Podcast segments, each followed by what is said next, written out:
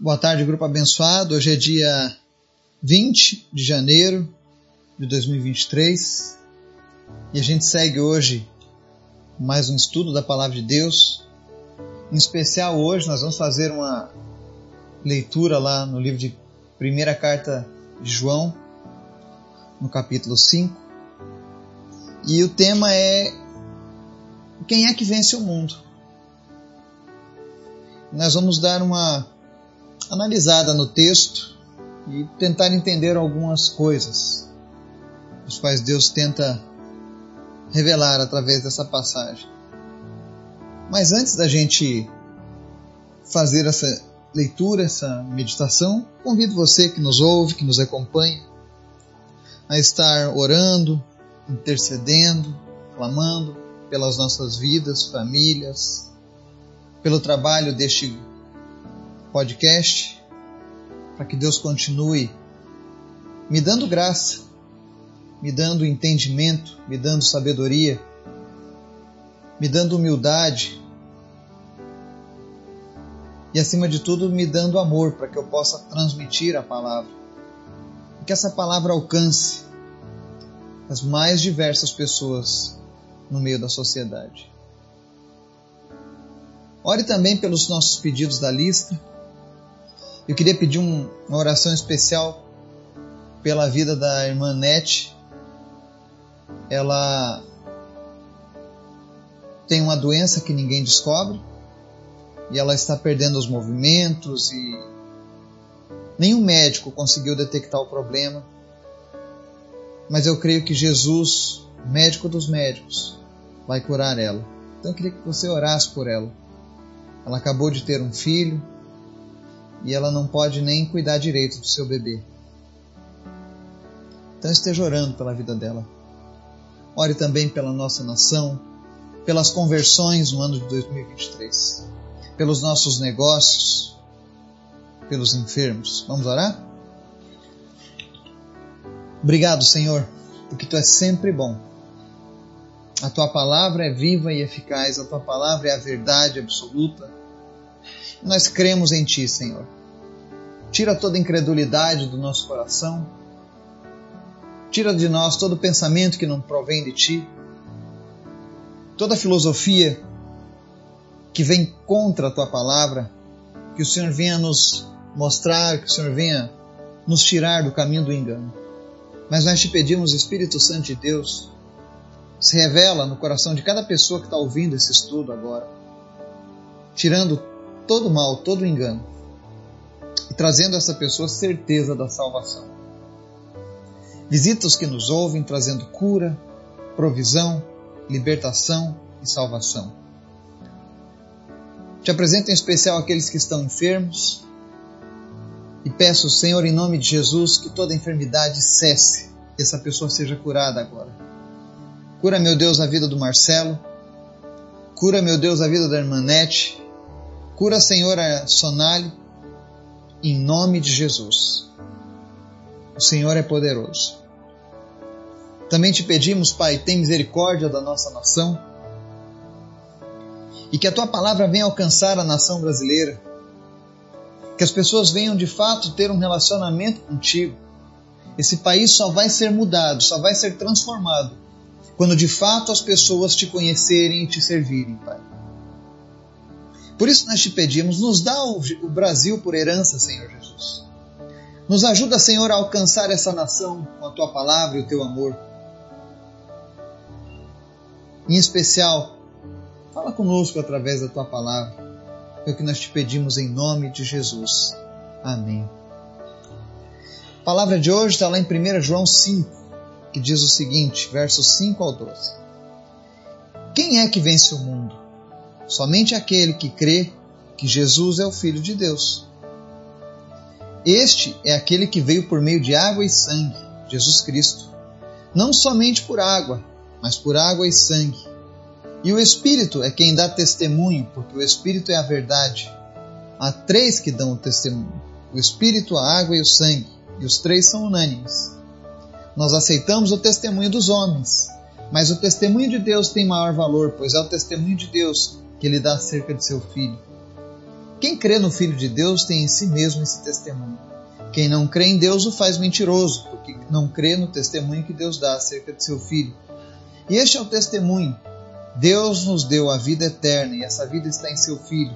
Quem tem o Filho tem a vida. Quem não tem o Filho de Deus não tem a vida. Amém? Aqui o apóstolo João ele começa questionando no verso 5: quem é que vence o mundo? E se você deseja ser um vencedor, lembrando que o nome deste podcast é Mais que Vencedores. Se você quer ser um vencedor, quer vencer o mundo, o que é vencer o mundo? É vencer o sistema maligno que domina as nações. Todas as vezes que a Bíblia se refere a mundo, ela não se refere a vencer o planeta Terra, mas refere-se a vencer o sistema de governo do anticristo, que vem sendo implantado desde então. E a única maneira de vencer este sistema, o mundo, segundo a palavra de Deus, é a resposta é a seguinte: somente aquele que crê que Jesus é o Filho de Deus. Essa é a premissa básica se você deseja vencer o sistema do mundo. Se você deseja alcançar o reino de Deus de fato, é necessário que você creia que Jesus é o Filho de Deus. E é uma coisa interessante. Às vezes as pessoas falam assim: ah, mas depende da da interpretação da Bíblia. Cada religião dá uma interpretação diferente. Não, a interpretação da Bíblia é uma só. Existe quem interprete errado. Eu sempre falo que a Bíblia, apesar de ser um livro espiritual, se você ler ela com o conhecimento da gramática do teu idioma, você vai compreender. Você pode não aceitar a verdade que você está compreendendo a ponto de se salvar mas você vai entender o que o texto diz. E uma coisa que chama atenção na, na tradução da Bíblia, para nossa língua portuguesa especialmente, é o seguinte: todas as vezes que você ver a palavra filho em maiúsculo, é porque ela se refere a, a Deus, a divindade. Eu digo isso porque existem religiões que traduzem a seu bel prazer em, minúsculo, por exemplo. E aí eles tentam dizer que todos são filhos ou que Jesus não é tão especial assim. Por exemplo, na religião islâmica, Jesus é reconhecido como um grande profeta, mas não o filho de Deus, o filho unigênito do Pai, mas um grande profeta. Então, dificilmente alguém que está no islamismo vai vencer o mundo, porque ele não crê que Jesus é o filho de Deus da maneira como a Bíblia ensina. Ele crê da maneira como o profeta deles enunciou e ensinou. E nós precisamos aprender a confiar na palavra de Deus, ainda que alguém extremamente gabaritado, religioso, venha ensinar outra coisa. Você quer ver um exemplo que a gente pode levar em conta aqui na nossa nação, por exemplo? E lembrando que eu não estou criticando, mas eu estou mostrando a palavra de Deus versus as religiões criadas pelo homem. Os testemunhas de Jeová, por exemplo. Eles não reconhecem Jesus como Deus. Eles até creem que ele é filho de Deus, mas filho minúsculo, a palavra. Filho humano de Deus. Não como o Deus e lá no livro de João, no capítulo 10, verso 30, o próprio Jesus faz uma afirmação diante do povo hebreu. Ele diz assim: Eu e o Pai somos um. Em outra passagem, Jesus diz: Quem vê a mim, vê o Pai. Então é impossível. Você tem que fazer muito malabarismo na palavra de Deus para tentar criar essa heresia de que Jesus não é Deus. E aqui está dizendo que se você crê que Jesus é o Filho de Deus maiúsculo, você vencerá o mundo. É por isso que eu alerto você que está nos ouvindo sobre o perigo das religiões. E não interessa quantos anos tenha uma religião. Nós precisamos sempre nos ater à palavra de Deus. É dela que vai vir, de fato, o que nós precisamos. Outra coisa interessante que fala nesse texto que nós estamos lendo, dos versos 6 aos, ao 8, diz assim: Este é aquele que veio por meio de água e sangue, Jesus Cristo. Não somente por água, mas por água e sangue. E o Espírito é quem dá testemunho, porque o Espírito é a verdade. Há três que dão o testemunho: o Espírito, a água, o sangue, e os três são unânimes. Esse texto dá muito nó na cabeça de muita gente. Mas a explicação mais aceita é que o apóstolo João estava se referindo aqui à água e sangue com relação ao batismo. Jesus cumpriu o batismo aos 30 anos de idade. E aonde foi o batismo de Jesus? Na água. Que idade Jesus tinha? 30. E o sangue se refere à sua morte salvadora. Morreu pelos nossos pecados.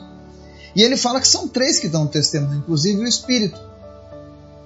Afinal, Jesus ressuscitou, a ressurreição, Jesus está vivo. E o Espírito dá o testemunho. Ou seja, o Espírito de Deus testemunha que Jesus é Deus, que Jesus é o Salvador, que Jesus é o único Filho.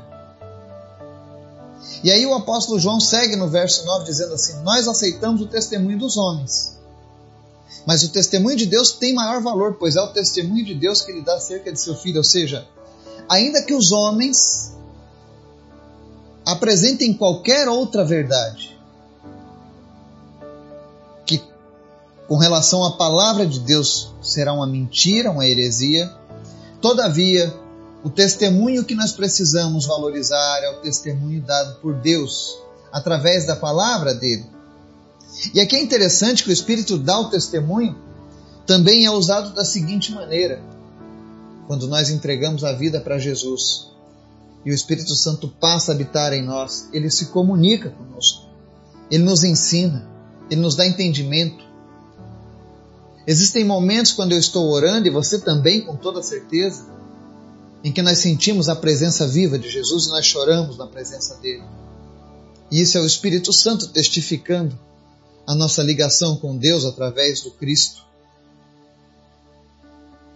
E aí ele segue nos versos 10 ao 12, falando algo maravilhoso. Ele diz assim: Quem crê no Filho de Deus tem em si mesmo esse testemunho. Quem não crê em Deus o faz mentiroso, porque não crê no testemunho que Deus dá acerca de seu filho. Ou seja, as pessoas que duvidam dessa filiação de Jesus, Jesus como o Deus Filho, na verdade estão chamando Deus de mentiroso. Se você faz parte de alguma religião que te ensinou algo assim, cuidado.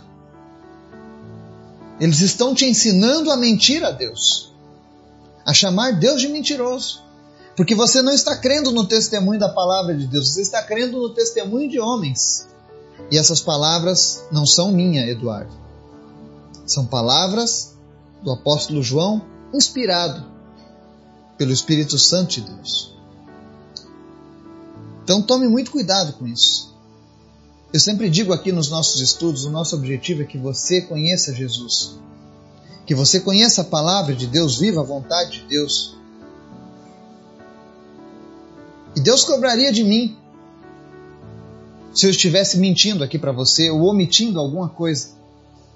Deus cobrará de mim esse sangue. E eu não quero essa cobrança.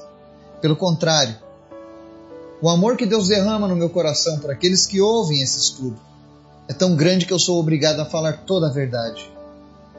Ainda que eu seja mal compreendido por falar a verdade em tempos onde a mentira tem imperado mas eu continuo fiel àquilo que Deus colocou no meu coração.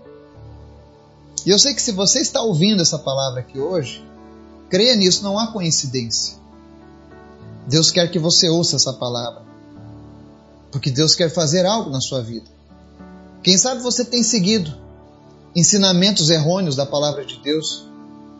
Talvez isso seja algo de geração a geração na sua família e você sinta vergonha de quebrar esse ciclo pensando no que os homens vão dizer.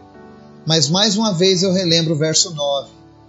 O testemunho de Deus tem maior valor. O testemunho de Deus sempre vai ser de maior valor do que o testemunho de qualquer homem, qualquer familiar, qualquer líder religioso. E Deus te convida hoje a tomar uma posição com relação ao que você conheceu. Você conhece a verdade a partir de agora. Você não vai mais poder chegar diante de Deus e dizer: Ah, Senhor, eu não sabia. Agora você sabe. Isso é uma bênção e uma maldição. É uma bênção para aqueles que reconhecem,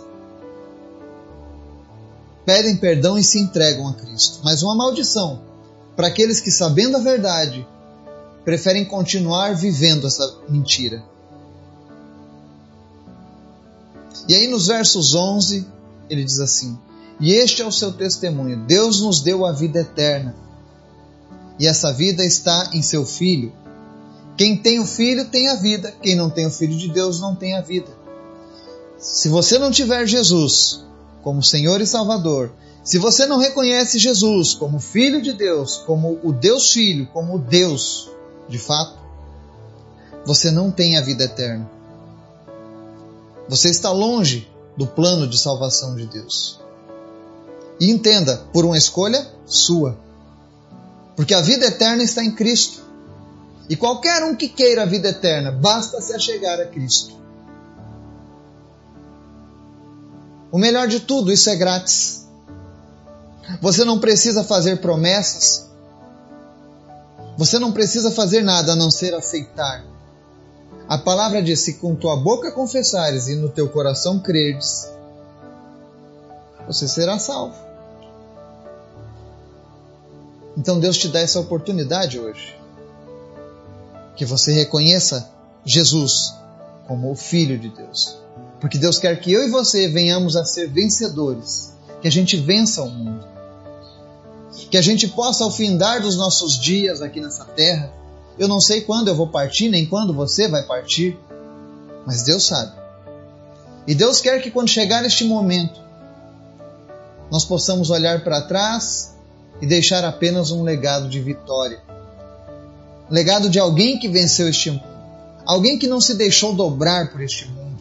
Alguém que se manteve fiel aos princípios da palavra. Alguém que deixou uma semente para a próxima geração. Então creia em Jesus. Deus quer que eu e você venhamos a ser os vencedores. O Espírito Santo de Deus venha falar ao teu coração. Que Ele venha te trazer entendimento. Que Ele te abençoe. Em nome de Jesus. Amém.